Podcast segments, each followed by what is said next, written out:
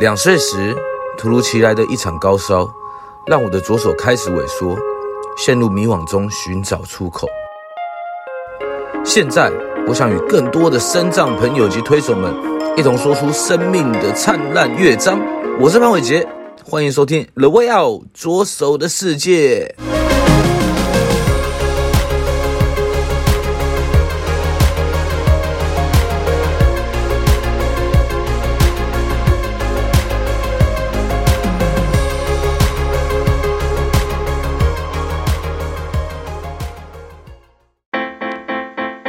本集由台北市文化局补助播出。各位听众朋友们，大家好，欢迎来到 The Way Out 左手的世界，我是主持人潘伟杰。今天呢，我们邀请到台北轮椅网球协会黄庆赞副理事长，理事长好，大家好，哎，很高兴在这里。那黄副理事长会先请你跟大家做一个简单的自我介绍一下。OK，好，大家好。呃，首先我想应该先讲说我我的现在的这个什么资历啊，因为我其实算是一个服务身障朋友的老兵，我从研究所毕业到现在服务身障朋友大概已经有三十九年的时间了。哇，嘿，然后我现在呢，当然退休之后，我现在的主力就是怎么样协助身障朋友更加的用运动走出户外，所以我现在除了是这一个呃轮椅网球协会的副理事长。那现在我们一群志同道合的朋友，我们也成立了另外一个叫中华民国身心障碍休闲运动推广协会。嗯，那同时我也是这个协会的副理事长。OK，哇，所以说其实也跟现在的年轻人一样，都是斜杠青年啊，对不对？也不敢这样讲，就是这样这样这样，不要退休太空白而已。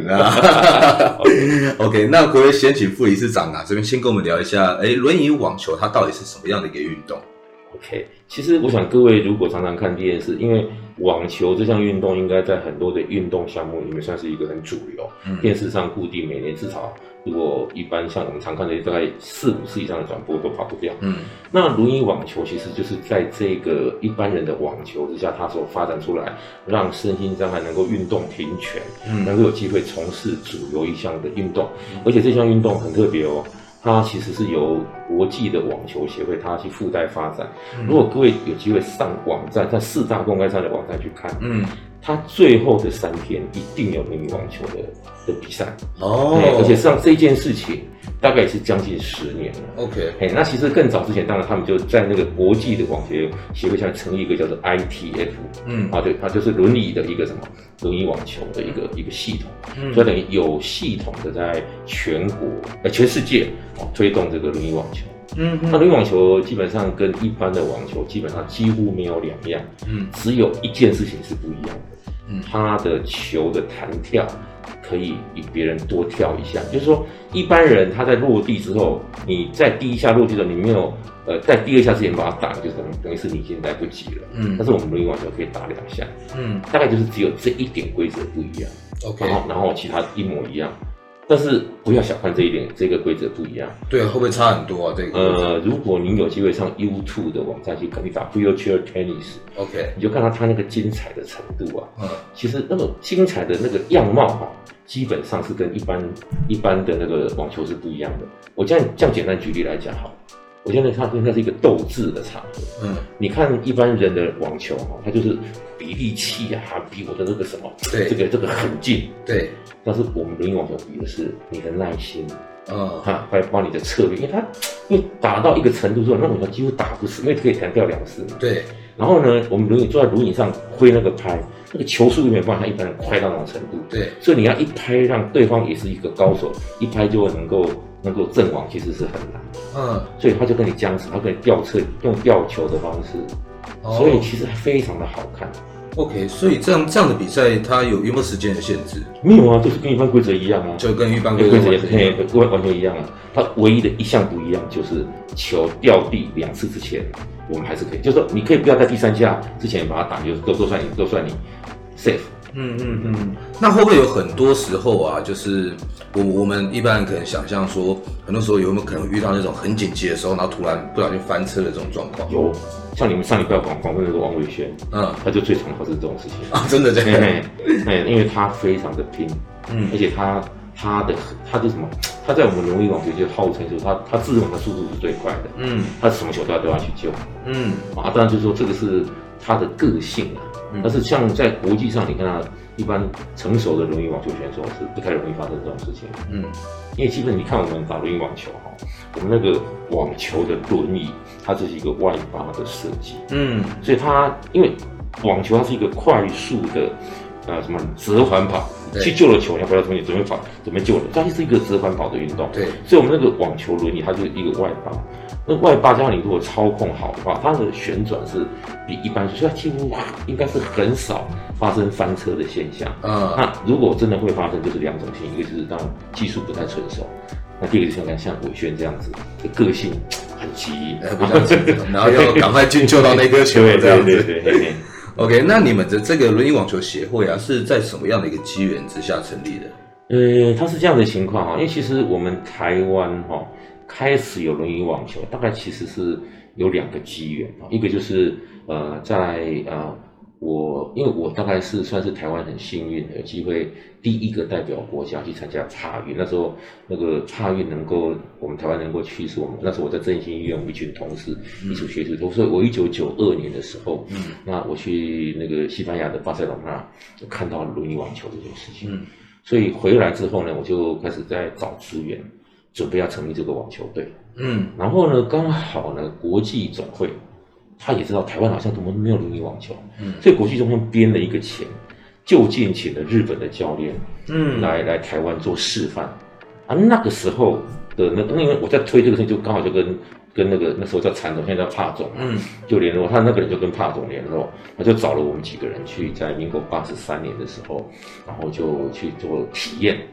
啊，一九九二年刚好也是发生，所以刚好前后了，所以我们就在那个情况之下，然后刚好这个人就我们台湾那时候有一个我们正常人网协的国际裁判长，嗯，他也接收到国际的讯息，说你要去协助这个日本人帮台湾把这个轮椅网球弄起来，他就来找我们，嗯，所以我们就在他的协助之下，我们在民国八十四年的。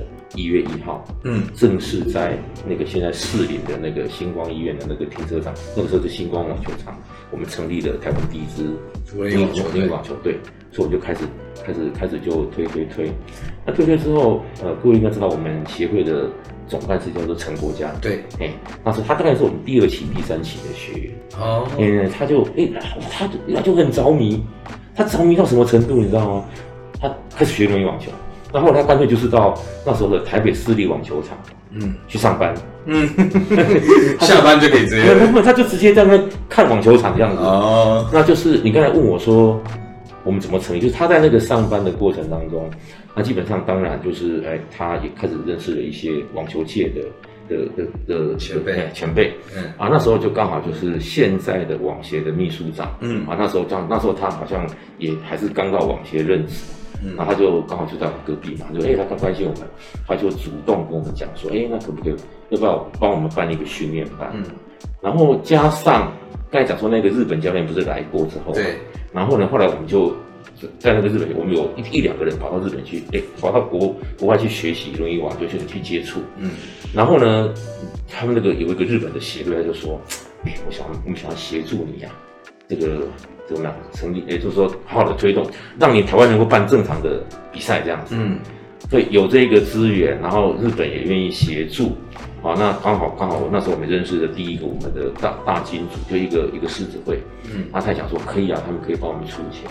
那出钱总要给那个捐款收据嘛？对，所以我们就开始在民国八十九年的时候，啊，因为这些机缘，那一些志同道合，那时候已经认识了一些教练，对，那加上我们这些第一批接触的，那像陈国嘉这么疯狂的，我们就共同组成了这个轮椅网球协会。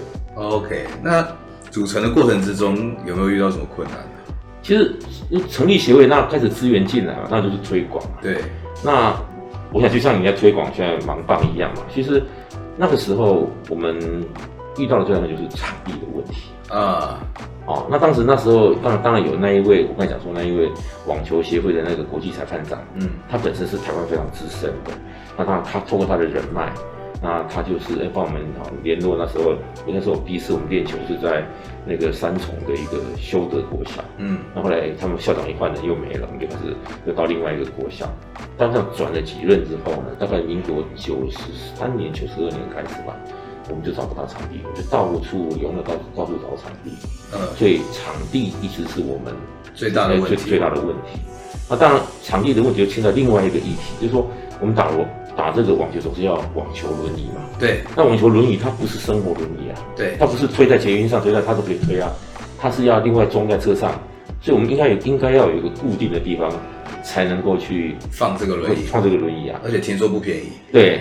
哎，那是后来，我们当然是慢慢找到好的轮椅。嗯，所以那时候，哎，对你刚讲那个，当时我们开始推的时候，你如果看到我们那个古董的网球轮椅，你才知道说我们是多么的克难。嗯，怎么说？那就是因为它等于就是，等于那时候我们你看台湾轮椅厂商也不太懂那叫什么叫网球轮椅，嗯，就怕我们东东拼西凑啊，而且那时候还还用那个什么，在跑田径的那个那个轮椅在打网球。OK，哎，但是就就因为它就是不是那个重心就不稳啊，嗯、很难。那后来怎么办呢？后来我们刚好就是认识了一个澳门的，诶，澳澳门对，澳门的一个也是打打打，因为他本身也是打轮椅网球的，这个一个一个身障朋友，他非常疯狂，嗯，他自己自己是铁工厂的老板，嗯，他自己就仿，因为那时候我们大家都不晓得日本网球轮椅这么好，嗯，那他可能知道，然后他就自己去模仿那个日本人，就自己像焊接了一台，我们看，哎，价钱，哎，那价钱我们负担得起，所以呢，我们就请他，请他帮我们。呃，就做好几个人就买了他的网球网球轮椅，嗯，哎，就是这样子来。但是他那个铁工厂，那铁工厂的铁的轮椅，你知道会推到会是什么样子？会觉得怪怪的。所以说觉得怪怪的。对，刚好那时候因为我在振兴医院工作嘛，我认识台湾最大的轮椅厂商，嗯，康阳公司，嗯，哎，那所以我就说，哎，陈老板，你要不要这个这么简单，你帮我们做嘛？所以我们那这样讲，所以我们那时候。康阳公司，他开始开始帮我们设计做了，现在看到很多我们现在一般初学者在在体验的那些网球轮椅，嗯，其实是从那个时候讲起源来的。哦，哎，所以我想就是说，第一个困难当场地，第二个是轮椅，嗯，好，再是轮椅的轮椅的运送等等，这个其实都是我们很大的那当时推动我们克服掉的一个困难。那场地后来怎么解决？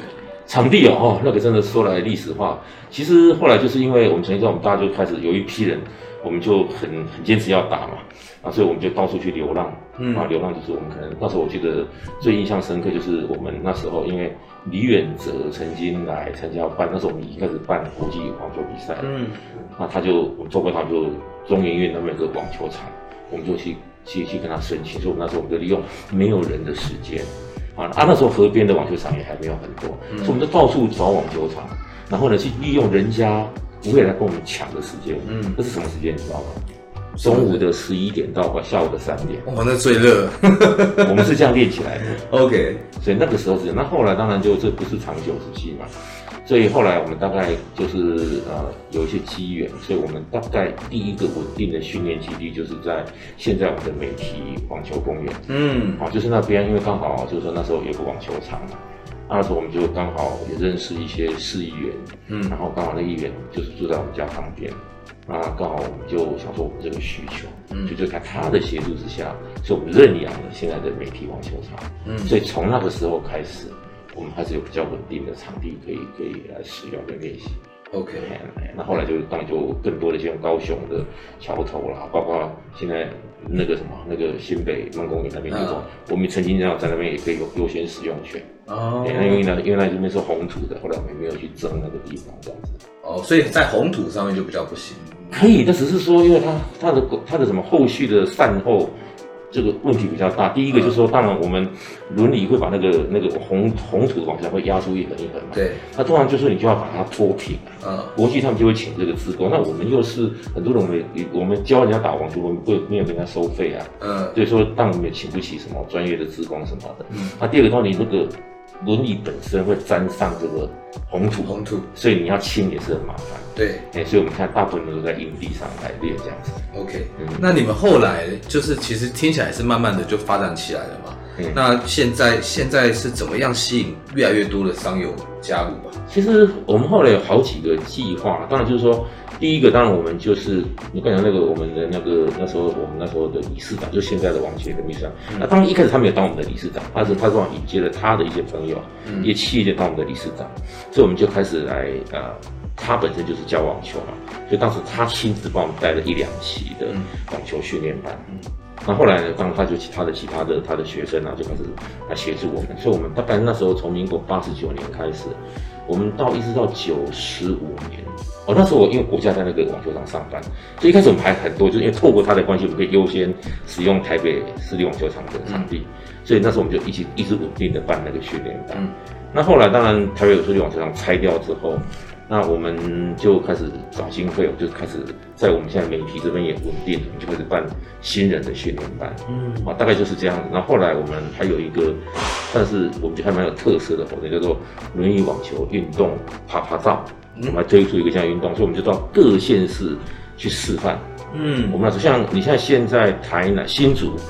像新竹是，因为新竹是我家，也是我们当时去示范，所以那时候最早期新竹的一批朋友开始开始打，嗯，然后现在比较成熟了对台南，现在台南也也算有一个蛮有型的一个队伍，嗯，像高雄，高雄是我们梦公园在那边，嗯，好，然后找后来我们还要到花莲到宜兰去推，所以我想这两个。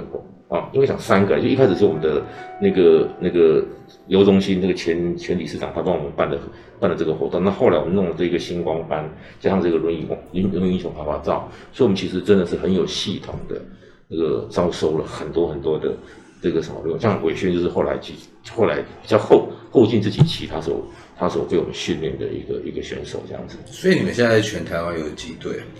呃，现在原则上就是说，现在如果你看那个全国的肾脏运动会，现在能够成队的就是台北市、新北市、新竹、台南、高雄，哎，带得起。那也很多了呢，五队呢，五都、五都，很超五都都有了，哎，像台中没有而已。然后另外当然有少数几个，像台中。他们就有那个叫做身障，呃呃仁爱实身障者的仁爱实验学校，那他们当然就是有几个曾经在那边受训，那加上现在我们有个国手，嗯，应该是啊明年的亚帕运，他应该算是唯一还是唯二的。代表他已经是入选的，嗯，对，国际有积分。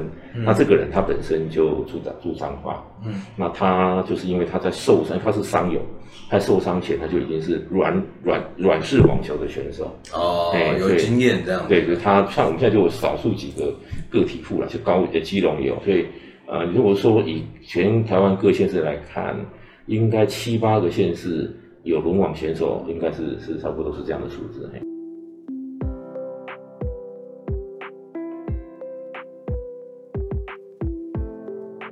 本节目由翻转影像及辉鸿开发制作播出。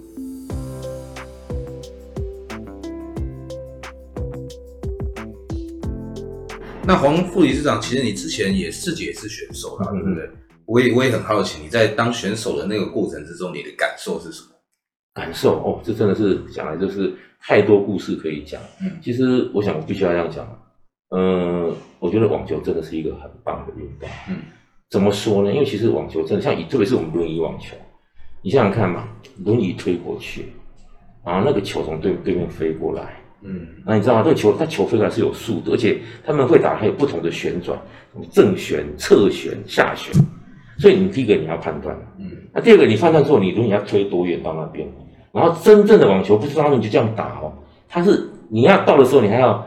做一个准备，就有一个转身这样的动作，对，对，然后拍子要搭高，教练会教你说拍子怎么拿，怎么挥，所以几乎当你看到一个球，他们那个球拍碰到球之前，就我的学习经验呢，头脑起码判断七八个东西。哦，哇哦，所以说它确实是一个对我们脑力，甚至我们的身体机能是一个很好的训练。嗯，其实讲我自己的故事啊，我觉得我民国八十四年开始打，对。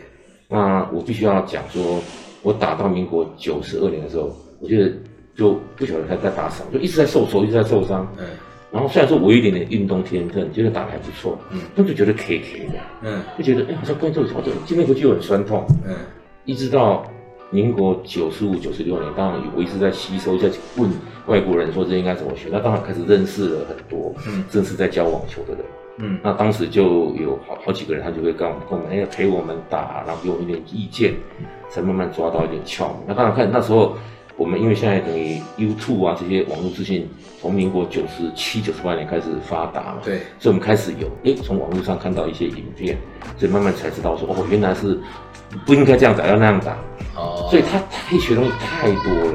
嗯，哎，实际上就是说，我现在不讲，因为刚才我讲说，我另外一个身份是叫做中华民国身心障碍休闲运动推广协会。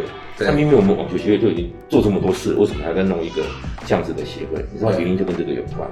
因为我们发现，确实，如果我们因为我们办了这这么多的星光班，之后发现说，其实怎么总是那个人越来越少。嗯，那后来我们就慢慢发现，它的门槛确实是高的。你说轮椅网球，轮椅网球门槛是高，而且他就是说它是户外的运动。嗯，相较于桌球，他要在外面晒太阳啊，对，要流血流汗的意思，这样子。对，所以呢，所以我说，哎，如果这样的话，我们要培养更多的轮椅网球员，似乎得。做一点别的事情，嗯，那刚才我有讲，就是说，当你要把这个球打好，说不只是这个判断那个七那个那那个七八个步骤而已，嗯、还有就是你的其他的肌身体的各部分的肌肉的肌群，嗯，你也要搭配得上来。像我自己就是这样子，我刚才讲说，我大概到九十六年、九十七年抓到窍门，到一百零二年我就卡住了，嗯，你知道为什么吗？因为我发现。因为因为我当然虽然是台湾最早打的人，所以我现在年龄比现在你看到其他轮网选手都稍微年纪大一点点。但是我发现就是说，哎，我为什么没有办法打得跟国外的人一样？为什么？就是我我的个体身体各部分的肌肉都没有被训练呢？哦，其实就是重训的部分。对，就说就说，因为其实网球你要打得更好，除了前面那个那个脑的跟那个判断的部分，再就是你的整个肌力啊，各方面的肌，你怎么样被训练？所以它其实确实是它也是一个门槛比较高的活动，嗯、它很好。我觉得如果真的有心运动的，我觉得是我我一定会跟他推荐轮椅网球。嗯，啊，但是呢，通过轮椅网球，我会让他哎真的不行，那很快自己想。像我现在就是一个轮椅健身房，就是因为、嗯、哦，因为这样的理念，我觉得也许有人不一定要成为轮网轮椅网球选手，嗯，但是你可以来加强自己身体的肌耐力，嗯。所以我的意思是说，大概它是一个这样子一个特性的一个运动。所以我们也因为轮椅网球，加上的话，你应该听我说。就是我们协会大概从那时候八十九年成立，这个那个日本人来协助我，嗯、然后有一个狮子会开始办，协助我们呃就办跟国际总会争取，全世界大概只有三个国家是因为用地方的协会可以申请到那个什么。那个那个 ITF 的认证办这个国际积分的比赛，嗯，大部分像日本，他们是要经过像帕总下面分支的一个协会，对，才能够办这个国际积分的。对，我们就是因为我们的特性，我们的这些努力的过程，让国际总会看到，所以那时候我们就开始办第一个比赛，然后一直到看应该是九十六年、九十七吧，另外两个系统，一个永达。永达宝金的介入，跟另外一个一个明德福人社，嗯，所以我们大概到九十八、九十九年的时候，我们大概是一年办三个国际积分的比赛。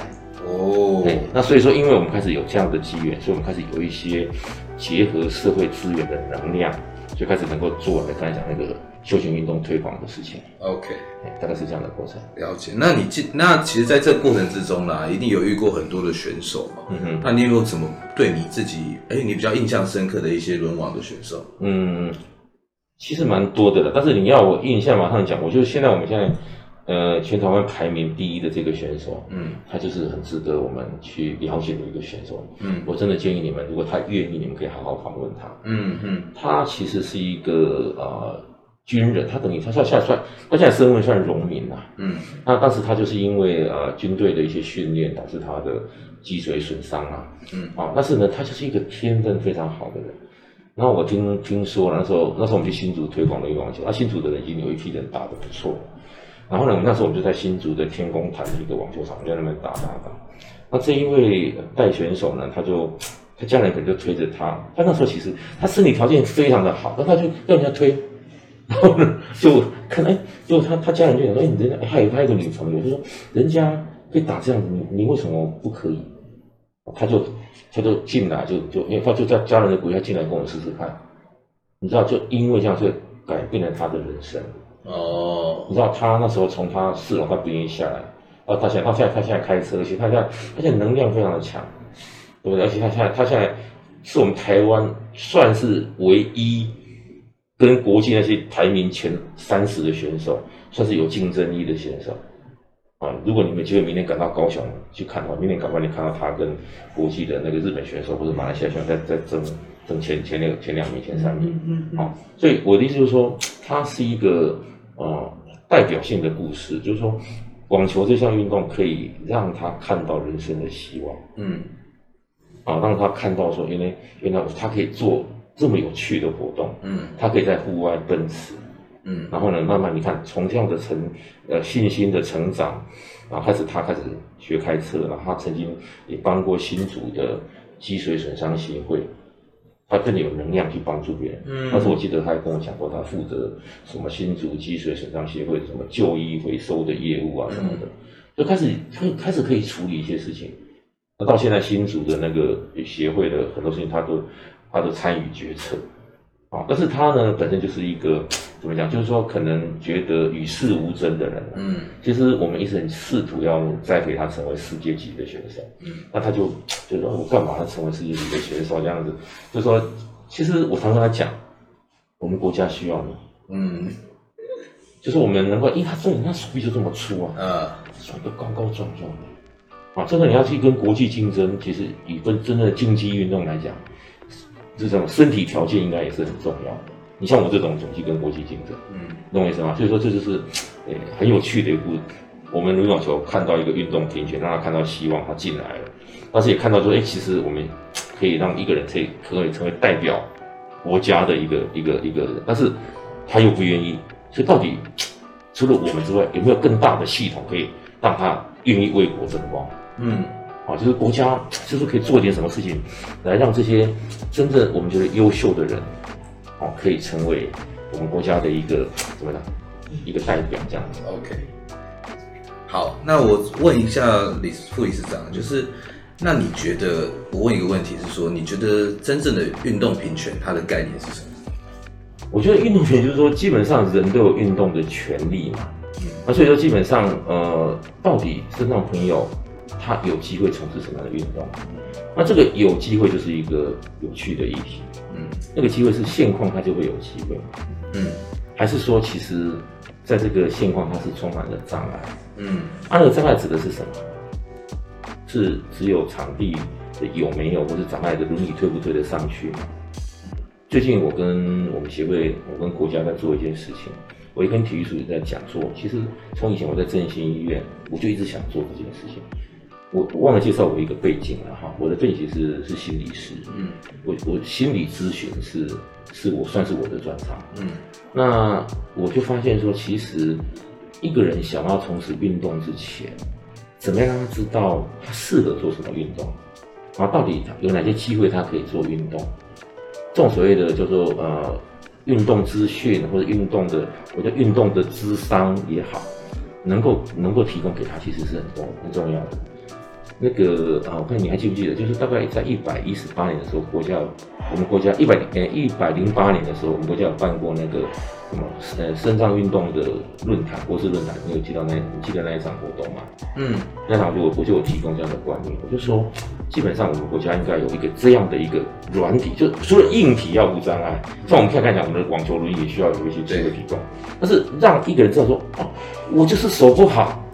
或者是说，哎、欸，我的腰力不行，或者我是视障，那到底我可以从事什么样的运动？对，我觉得这个是需要从一些呃资讯的让一有些人走过来的人，他去去去提供咨询给他，而且实际上搞不好是现在的各个运动中心的某一些人要要要要具备这样的能力。嗯，所以那时候我跟体育署讲，将来成为运动中心的科长级的或是组长级的人，他要接受这个训练。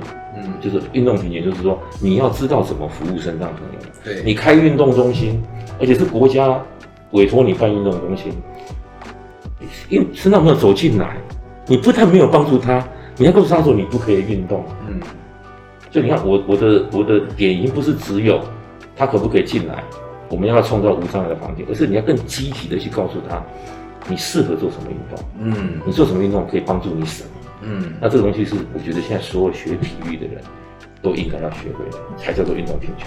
对，所以其实我们应该在从小时候的教科书啦，然后或者是老师上面，其实就教育上面其实就应该要着手这件事情了，对不对？诶，那个只是观念，就你现在讲的应该就是说，所有的人都应该知道哦，就是说，身上朋友跟我们一样都有运动的权利。对，这个观念，这是要从小就开始。但是我觉得现在体育科系，你还要去懂得身障的特质。嗯，啊，就是说以以你常在推的盲棒为例嘛。嗯，到底盲棒到底它的特性是什么？嗯，然后基本上，假设你是一个学体育的人，我怎么学出一个盲人从事棒球运动？嗯，我觉得这个东西体体育，你认为你是体育教练，你就应该要这样做。我举个例子给你听好了。然后日本厉害到什么程度？因为后来我们在推广轮椅网球嘛，我们到日本，我我曾经到日本东呃日日本的东京上面一个叫做呃吉巴 Ken 叫什么？哎呃叫什么啊？我现在台湾台湾那个国语翻翻翻译版，就是说反正就在东东京呃千叶县哦千叶千叶县千叶县千叶县有一个日本的叫做 TTC，就是全日本他算好的选手都会在那边训练啊，成为网球选手。要成为 TTC 训练的教练，训练中心的教练，他必须要学会怎么教轮椅朋友打网球。嗯，我就说这个就是我讲重点，就是说所谓运动平权，就是国家不只是在无障碍里面给障碍者一个能够无障碍进入球场、运动场馆的机会，而且还要怎么样协助他们。从事合宜或正确的运动，对，这就是我这辈子一直在推的事情。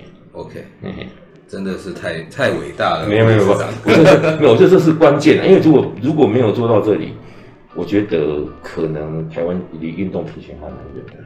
对啊对啊，其实现在在这个时代，我们一定要再往这方面再更往前进啊！毕竟各个国家其实在这个方面其实都已经是我们的领头羊了嘛，对不对？对，我想我以往以网球为例嘛。想想看，四大公开赛是一个何等的比赛？你知道四大公开四大公开赛里面得冠军的选手可以得多少钱？你知道吗？不知道多少钱？新台币七千万。哇哦！嗯，你知道他那一个国际比赛有几个可以得七千万的选手？你知道吗？起码四个。嗯哼，嗯，不，六个对不起，还有双打，就是哎，所以我就说，一个这么盛大，他那个是就是不晓几亿美金的一个一个所办的比赛。他就一定坚持要办轮椅网球。嗯，所以他是就这时候，比如说，为什么只有我们正常人可以享受有这种有奖金的比赛？嗯，身障朋友也应该可以。嗯，所以基本上就是我觉得就是说，你要创造这种机会的平等，这是第一个优先的观念。但是这个平等下到底什么样叫做他可以来这边竞争？所以所有的竞争的这个什么这个相关的因素，我们就要专业的介入。对。对，所以我讲说教练是关键。我我再讲个轮椅的故事给你听。嗯，你现在看，我现在讲我的轮椅已经很棒了。好，现在台湾我讲说，我那时候我去找康阳公司做那一台轮椅，两万四千块，现在在台湾在卖。但是呢，我现在在打的那球，我在打的那一台，我是后来请人从从美国买进来，我那台十五万，已经非常非常高档了。嗯，但是你现在如果现在你现在上网去找什么什么，最近美国网球公开刚打完嘛，你去打 US Open 了的什么 Wheelchair Tennis，你看他前两名选手，他那个他那个轮椅哈，它有一个叫塑形，就把你这个地方就按照你的屁股塑成一个一个什么客制化，客制化。为什么需要这样？你知道吗？它所以它是整个叫做人车合一，听得懂意思吗？哦，所以他已经你推的已经是不是重点了。他这样推推推出来了，他一扭腰，那那个轮椅就跟着他转啊，因为那个车子已经，那个轮椅已经跟他身体怎么样合在合在一起。对，所以这个意思是说，其实身障运动的提供，如果有这个所谓的辅具，然后也要等于这个辅具要跟着这个什么，这个身障的运动的技术的水准去提升。你应该有听说最近国际的身身心障碍权利公约的委员在台湾审查了身障的权利公约嘛？嗯嗯，给台湾提供了一百一十八条的建议。嗯，其中有一条在讲这个事情。嗯嗯，你知道他怎么说吗？他说：“请问你们台湾政府，你们有提供我们台湾身心障碍朋友与时俱进的辅具吗？”嗯，没有。你说我们政府怎么回答？怎么回答？哦，有啊。我们现在已经这个轮椅的补助项目已经从一百四十几项进进步到两百多项了。嗯，对，你想想这样的回答跟国际委员要问的是同一件事？不一样，他只是项目变多，我可以解决问题，我也可以理解我们政府官员的回答的为难，因为他只能这样回答。嗯，那但是我国际委员关心的不是这个，嗯，什么叫做与时俱进？嗯，就刚才这个例子就是一个例子，对，啊，所以说这这条代表里面有还有好多的学问，嗯，所以运动平权，哎，我也不晓得该怎么讲，因为我本身这个我我服务身障朋友三十几年，我一直在做身障服务的工作，嗯，那都应该可以懂我的意思，就是说他有太多的工作要做了，嗯，绝对不是喊口号，嗯，哦，真的，嗯，OK。那其实我们在听完黄理事、黄副理事长的这些理念呐、啊，嗯哼，其实我觉得听众朋友们应该也学到了很多不一样的观念跟概念呐、啊。嗯哼，对。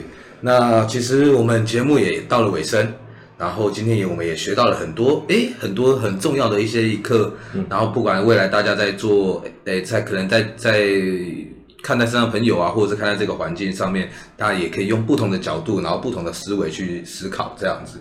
，OK，那。